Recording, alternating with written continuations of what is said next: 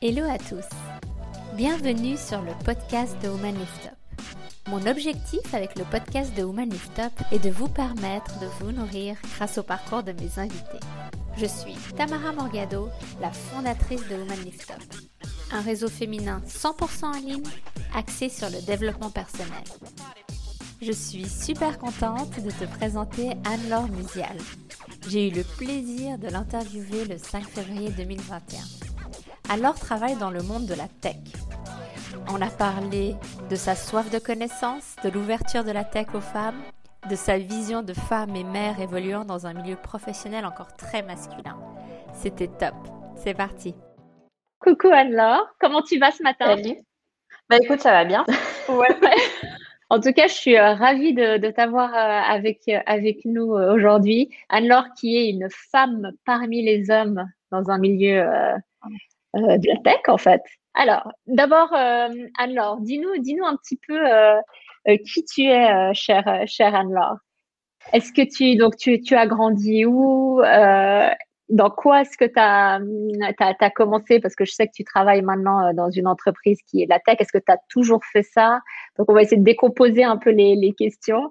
Mais déjà, d'où est-ce que tu viens? Où est-ce que tu as grandi? Est-ce que tu Parce que là, je sais que tu es à, Genève, mais est-ce que tu es toujours euh, vécu ici? Alors, pas du tout. Euh, moi, à la base, je suis originaire des Hautes-Alpes euh, où bah, j'ai suivi toute ma scolarité quand j'étais plus jeune. Après, je suis partie sur Lyon pour le travail, où j'ai commencé dans des métiers euh, plutôt euh, d'assistanat euh, sur, sur d'abord une grosse structure qui était spécialisée dans tout ce qui était métal argenté, notamment pour la, grande restauration. Donc, on travaillait avec des des clients quand même qui étaient, qui étaient assez sympas, comme le Ritz à Paris. Enfin voilà, c'était vraiment très luxe. Et dans cette structure, donc, euh, je travaillais à la fois sur toute la partie administrative, je travaillais aussi dans la tenue de showroom, j'allais sur des salons pour faire des ventes, etc. Donc, j'avais déjà, j'avais déjà commencé mon parcours professionnel sur de la vente, mais pas forcément dans des, dans des choses comme je fais aujourd'hui. Puis après, en fait, c'était vraiment la relation client que tu aimais dès le début, toi. Ah oui, moi j'ai toujours adoré. Franchement, euh, c'est, euh, enfin, je pense que j'étais faite pour ça, la communication avec les gens, essayer de comprendre leurs besoins, euh, essayer d'y répondre, puis même essayer aussi de les, les, enfin, de d'avoir une relation qui va un petit peu plus loin que le commerce. J'aime beaucoup parce que je trouve que effectivement, on est là en tant que commerciaux pour essayer de vendre nos produits puisque c'est le but. Pour autant, ça ne nous empêche pas aussi d'avoir euh, un côté humain et puis d'essayer de connaître plus avant les gens. Et ça, ça c'est quelque chose que j'apprécie beaucoup. Voilà. Et puis donc après, euh, je suis partie euh, dans une autre structure qui, elle, était spécialisée en tout ce qui était capteur de pression pour l'aéronautique ou alors les Formule 1. Et là, j'étais plutôt en accompagnement du directeur commercial. C'était une structure qui était euh, américaine et on revendait tout ça, nous, sur la partie française. Française et même euh, Europe, si je me souviens bien. Donc j'ai fait ça pendant quelques années, j'ai aidé à, augmenter certaines ventes, puis euh, on m'a très clairement dit que ben j'étais plus là pour faire de l'assistanat commercial et non pas de la vente. Donc je me suis dit bon, très bien, le message est passé, je vais y aller. Et je suis partie euh, dans une structure où là, j'étais plutôt sur le côté RH. J'ai commencé à faire des recrutements euh, pour le Québec, notamment sur des profils en, en ingénierie civile, génie mécanique, électrique, etc.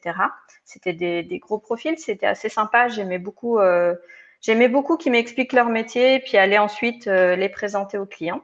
Et en même C'est ça que j'allais dire, pardon, hein, mais c'est ça que j'allais dire, c'est marrant parce que tu es passé de la métallurgie à l'aéronautique, enfin, tu allais de plus en plus vers quelque chose de, de pointu et c'est euh, et, et c'est l'intérêt. Ça m'a toujours plu. Ça m'a toujours plu parce que dans mon métier, j'aime beaucoup apprendre des choses. Mm. Et euh, le métier que je fais aujourd'hui, c'est ça que j'aime, c'est vraiment euh, tous les jours, on apprend. Parce que l'informatique, ça avance tous les jours, tous les jours, tous les jours. Et il faut vraiment se tenir à la page pour pouvoir euh, répondre aux besoins des clients qu'on a. Donc, on a une, une, vision qui est quand même assez avancée sur, sur pas mal de choses. Euh, le fait d'avoir cet œil sur l'informatique te permet aussi de voir les métiers de l'avenir. Donc, c'est très intéressant. Et on n'est pas autant paniqué que la plupart des gens qui pensent que l'informatique va tuer tous les métiers. Au contraire, c'est plutôt en accompagnement de certains métiers que ça va arriver. Ça va transformer aussi les métiers, ça va peut-être en, ouvrir de nouveaux aussi. Donc, euh, je ne suis pas quelqu'un qui est effrayé par ce genre de choses, non. Non, bah non, je, je, vois ça. Donc avant l'informatique, tu nous disais? Oui, donc euh, je m'occupais de ces recrutements et je vendais également des bilans de compétences pour des gens qui faisaient euh, des changements professionnels. J'ai vu des choses assez surprenantes. J'ai vu des personnes qui étaient parties sur de l'ingénierie, puis justement qui euh, faisaient un bilan de compétences et puis ben, quelques temps plus tard ouvraient des entreprises de maçonnerie parce qu'ils n'étaient pas heureux dans leur métier. Donc c'était des transformations assez surprenantes. Et puis, euh, je participais à beaucoup de salons RH à l'époque et j'ai rencontré une personne qui euh, m'a proposé un poste euh, sur Genève pour commencer comme recruteuse à l'époque dans l'informatique. Je connaissais rien du tout à l'informatique, les métiers de l'informatique non plus. ça a été un gros challenge parce que comprendre ce qu'est un développeur, un architecte, quelqu'un qui va gérer des bases de données, c'était c'était complètement inconnu pour moi et arriver à le visualiser ce qu'il faisait exactement, c'était très très dur au début. Et en fait, euh, j'ai appris le métier au travers euh, des candidats que je rencontrais pour les différents postes. Je, me leur, je leur demandais en fait de faire comme si j'avais cinq ans, que je comprenais rien du tout à leur métier et qu'ils m'expliquent exactement ce qu'ils faisaient. Et comme ça, ça m'a permis de grandir au travers de ça et d'évoluer au fur et à mesure dans ma compréhension euh, de l'informatique. Mais pour apprendre comme ça sur des métiers totalement différents et très pointus, j'ai l'impression qu'il faut avoir ce genre de personnalité. Tu t'intéresses aux gens. Ça veut dire que tu poses des questions. Tu sais, euh, tu fais pas, t'es, pas. En, non, c'est vrai qu'en posant des questions, et souvent c'est des gens qui sont passionnés, euh, que ce soit les ingénieurs ou, ou mm. dans l'informatique ou quand c'est des vraiment. Donc ils, vont avoir un plaisir fou d'expliquer ce qu'ils. Euh, oui, complètement. Alors, ce qu'ils font. Ça, dépend, euh, ça dépend des profils parce qu'il y a des gens, euh, il y a des gens tu as beau leur poser des questions, c'est une réponse, ça s'arrête là. Alors ça, c'est très compliqué euh, pour arriver à comprendre dans ces cas-là. Mais heureusement, c'est une minorité. À l'époque, oui, il y avait beaucoup de gens qui étaient bah, qui étaient vraiment dans leur métier et puis qui avaient du mal à en sortir. Et puis aujourd'hui, je trouve que les métiers sont, enfin voilà, les, les, personnes sont beaucoup plus ouvertes par rapport à tous ces métiers et heureusement parce que ça permet aussi de meilleurs échanges en entreprise entre les personnes qui sont dans l'informatique et dans les métiers. Bien sûr. On parle beaucoup de, de, de discrimination euh, des femmes dans le milieu de la tech. Est-ce que toi, euh, tu, tu, as ressenti cette euh, discrimination? Bon, déjà, est-ce que vous êtes, vous êtes beaucoup de femmes à travailler dans cette entreprise? Ou dans les entreprises que tu as que as Alors, dans toutes les entreprises que j'ai faites, très rarement. C'est la première entreprise où je travaille enfin avec une commerciale. Ah, ça n'est jamais arrivé avant. D'accord. Euh, par contre, dans les métiers du recrutement en informatique, il y a beaucoup de femmes. Après, quand on rentre sur les métiers même de l'informatique, il y en a très peu. Je pense pas que c'est une question de discrimination parce qu'en fait, mhm. euh, moi j'ai énormément de clients aujourd'hui qui sont en recherche de femmes dans l'informatique. Je pense surtout que c'est un manque de visibilité par rapport à euh, ce que peuvent faire les femmes dans l'informatique. Peut-être un manque aussi au niveau euh, d'éducation. Peut-être qu'il y a des stéréotypes qui ont besoin d'être complètement changés déjà à la base au niveau de l'école. Mais euh, heureusement, c'est en train de se transformer. Aujourd'hui, euh, je regardais un petit peu les chiffres. Du coup, je me suis pas mal intéressée à toutes ces choses-là. Et je crois que c'est de l'ordre de 10 à 30% de femmes qui travaillent dans l'informatique et très peu au niveau ouais c'est très peu et c'est très peu au niveau euh, vraiment euh, couche technique parce que les femmes vont beaucoup travailler sur des métiers comme euh, du, chef de projet ou du business analyst. Les business analysts, c'est ceux qui vont aller recueillir les besoins auprès des métiers pour les traduire pour que l'informatique puisse euh, travailler sur ces besoins-là. Donc oui, c'est très très peu. Oui, il y a peu, il y a peu de femmes euh, aujourd'hui. Est-ce que, donc, comme tu le dis, je pense, je suis tout à fait d'accord avec toi, il y a vraiment une question d'éducation. Est-ce que tu penses que c'est aussi lié au manque d'intérêt des femmes sur le sujet? Est-ce que tu penses que les femmes sont moins intéressées, justement euh? Alors, je pense qu'elles sont moins intéressées parce que euh, elles, euh, n'ont pas vraiment euh, de figure aussi qui leur permettent de, de, de, se rattacher et de se dire bah tiens ah ouais les métiers de l'informatique ça a l'air intéressant il y a des femmes qui vont dedans voilà. J'ai lu aussi, euh, je crois que c'est dans l'ICT Journal, beaucoup d'articles de, femmes dans l'informatique qui, euh, notamment une, je, ne me souviens plus de son nom, mais qui a participé à la création euh, de, euh, alors c'est quoi déjà le nom? Je vais te redire ça. Voilà, girlscoding.com. C'est une femme euh, qui travaille au niveau de l'EPFL et elles ont lancé ce projet avec des hommes, parce qu'il n'y a pas que des femmes qui travaillent là-dedans, pour justement commencer à apprendre le code aux, aux, jeunes, aux jeunes élèves. Donc ça peut être aussi bien des filles que des garçons. Et ainsi leur donner euh, l'envie de partir dans des métiers comme ça. L'école 42 aussi en France euh, a ouvert ses portes aux femmes entre 30 et 40 ans pour leur permettre de faire euh, des changements professionnels, notamment sur de l'informatique. Donc ça, c'est aussi des avancées qu'on voit au fur et à mesure et qui, enfin, qui, je pense, donnent envie aujourd'hui aux femmes d'être un peu plus dans ces métiers-là. Oui, il y a une prise de conscience, ça c'est oui, sûr. Alors, de mon expérience dans la tech, pas que IT, je trouve qu'il y a une discrimination ah, peut-être pas voulue, mais il y a un souci. Mm. Plus on monte dans la hiérarchie, moins il y a de femmes.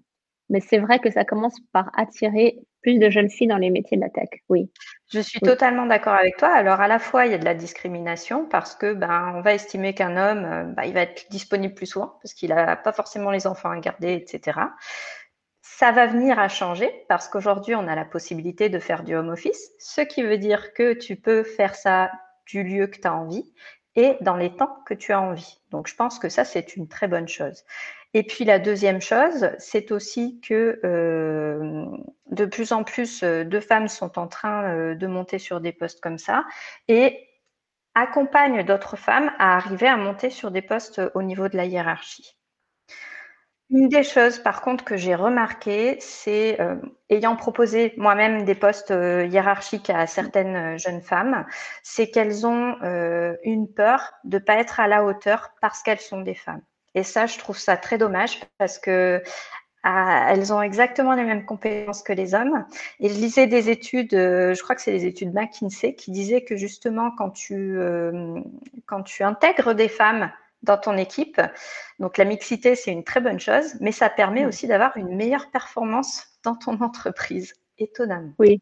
Oui, oui, oui, non, non, ça, j'ai vu les, études passer, c'est sûr que c'est. Euh, mais il y, a cette, il y a cette peur de. Ce, manque de confiance, en fait. Oui, euh, complètement. De confiance en soi qu'on a, de syndrome de l'imposteur, etc., que les femmes ont peut-être euh, un, peu plus. Et c'est l'idée, c'est vraiment dire, bah, vous, êtes, vous êtes tout à fait capable, Bien sûr plus en qu'un homme. Peut-être même euh, des fois plus, oui. Mm. Est-ce que, bon, ça, c'est un peu euh, général comme question, mais c'est, euh, il y, a, y, a, ce côté, est-ce que c'est parce qu'aussi, justement, on a, on a cette pause, souvent, la plupart des femmes, du fait d'avoir d'avoir des enfants, de, il y a ce décalage avec les hommes où eux peuvent progresser pendant que nous, on a un moment où on va, on va, on va ralentir parce que ou, pas si on n'a pas encore d'enfant, mais il y a quand même ça derrière la tête. Euh, parce qu'on euh, on a cette capacité de, procréer. Euh, est-ce que c'est ça qui fait qu'on perd un petit peu de confiance parce qu'on a moins de progression, ou est-ce que c'est quelque chose de, de simplement les femmes ont, moins, confiance en, elles et puis il faut travailler là-dessus au niveau des croyances limitantes je pense qu'il y a un petit peu des deux. Mais aujourd'hui, euh, c'est en train de changer puisque ben, euh, rien qu'en France, quand on regarde euh, que le congé paternité commence à s'allonger, ça veut dire que bientôt, ben, les deux pourront être là pour les enfants. Et puis, ce sera plus juste la femme à gérer tout et puis derrière à retourner au travail, etc. Alors moi, je, je suis pas, je suis un cas particulier parce que moi, j'ai eu mes enfants très tôt, puis ma carrière, je l'ai faite derrière. Donc, voilà, mais j'ai par contre, euh, par contre, quand j'étais plus jeune, j'ai accompagné des femmes euh, qui, euh, enfin, c'est pour l'association Force Femmes en France, qui accompagne en fait des femmes qui ont plus de 45 ans à de la réinsertion professionnelle, qui elles, justement, soit avaient des super carrières ont eu des enfants, puis ont décidé de rester pour les élever, et derrière, ben, elles ont subi un divorce ou des choses comme ça, et puis n'arrivaient plus à se remettre sur le marché, ou alors avaient l'intention euh, de monter des entreprises parce qu'elles se sentaient enfin euh, le courage d'aller de l'avant avec ce genre de choses. Donc, je pense qu'on a... Parce que c'est vrai qu'il y a la contre, enfin, il y a, il y a la balance. Ça veut dire qu'aussi, d'un autre côté, tu as la, quand t'as pas quand tu as fini, mais je veux dire, quand es, tu sors un peu la tête de l'eau avec, avec des petits enfants, tu as un peu cette énergie à l'intérieur de toi où tu as envie, tu as l'impression qu'il y a plein, plein, plein, plein de choses plein de choses, euh, plein de choses à faire. Euh. Apprenez surtout à vos filles que tout est possible. C'est ce que je fais tous les jours. ouais. Alors ça, c'est sûr. Ça, c'est sûr. C'est vrai que j'ai dit apprenez à vos filles à, coder, mais c'était pas dans la discussion de, de, de la tech parce que c'est important. Mm. Et euh, des rôles modèles, c'est vrai qu'il y a. Il en faut de plus en plus. C'est de la visibilité qui permettra aux enfants d'arriver à, aller sur des métiers comme ça. Oui. Oui, non, non, c'est sûr. Et de, euh, au niveau, oui, au niveau des rôles modèles, on, euh, on en a marre de, de s'identifier à des, à des personnes qui, où tu as l'impression que c'est impossible. Donc, euh, plus on a de, de, plus on est entre, pas plus on est entre nous, mais plus on, arrive à, à, échanger aussi entre, entre, entre nous et savoir avoir des rôles modèles à l'intérieur de, mmh. de, de, notre cercle, c'est important aussi, en fait. Des, des, gens qui nous ressemblent, ça, ça, nous tire, on se tire en fait euh, vers, le haut et ça c'est important euh, aussi. Ça donne envie quand même de, de, se donner les moyens de, en tout cas, euh, inspirer et de d'y aller, d'avancer, en fait, de, de, continuer ce que parce que ce qui a toujours été fait, hein, c'est de d'avoir de, plus en plus d'être de plus en plus présente en espérant justement que nos que nos enfants, que nos filles ben, aient encore plus euh, que ce qu'on ce qu'on a pu euh, ce qu'on a pu avoir. Donc euh, donc c'est vrai comme tu disais il y a il y a ce il y a ce côté qu'on se met des barrières. Il y a une, une, inégalité, il y a le fait qu'on qu'on se met des barrières, il y a cette peur de prendre des postes aussi à, haute responsabilité, mais il y a aussi cette peur, elle vient aussi du fait qu'on se, on pense qu'on doit choisir. Je sais pas ce que tu en penses, mais on pense qu'on se dit si on prend un poste qui est trop haut, on va sacrifier notre famille. Euh, alors, si on veut bien s'occuper de notre famille, on ne peut pas prendre. Tu vois, il y a ce, il y a ce côté où on ne peut pas euh, tout faire. Quoi. Ouais, ça c'est vrai. Enfin, moi j'ai eu le cas il n'y a pas très longtemps parce qu'avant de rejoindre l'entreprise où je suis aujourd'hui, on m'avait proposé justement euh, de reprendre euh, totalement la direction euh, de tout ce qui était vente commerciale pour principalement de la délégation de personnel pour une entreprise. Mais par contre, il fallait que je travaille sur la Suisse romande et sur la Suisse alémanique. Et le fait de me dire que ben, je devais, pourtant mes enfants sont grands, hein, mais euh, moi je tiens énormément à ce que l'éducation soit bien faite, à les suivre de près parce que pour moi c'est important qu'elles réussissent dans leur vie. Et ben le fait de me dire que j'allais passer euh, plusieurs jours euh, sur Zurich avant de revenir à la maison, etc., pas arriver à suivre concrètement ce qu'elles faisaient, pour moi ça a été ça a été un non malheureusement. Mm. Pour autant. J'étais très heureuse parce que c'était euh, enfin euh, la concrétisation de ce que je voulais, parce que je voulais vraiment euh, partir sur un poste où j'allais enfin pouvoir, comment dire, apprendre à de jeunes, à jeunes personnes à pouvoir monter en compétence sur le métier que je fais aujourd'hui. Et puis finalement, ben, ça m'a fait peur. Voilà. Alors, ça, ça, ça reviendra. Oui, je Alors, est-ce que Oui, c'est ça. Chaque chose, euh, on s'entend. Alors, euh, merci en tout cas euh, à toi, Anne-Laure, de nous avoir éclairé sur ce sujet. merci d'avoir pu, merci à toi aussi. ouais, d'avoir pu échanger. Je trouve toujours super intéressant de pouvoir échanger sur, bah, sur les, ouais, sur les, les intérêts de, de, chacune, chacune de vous. Donc, c'est vrai que c'est bien aussi ces interviews d'interviewer des, des, personnes du, réseau. Donc, je suis très, très contente et euh, très honorée que tu sois euh, avec nous. Et donc, je vous dis une excellente journée et euh, merci, merci, merci à tout le monde.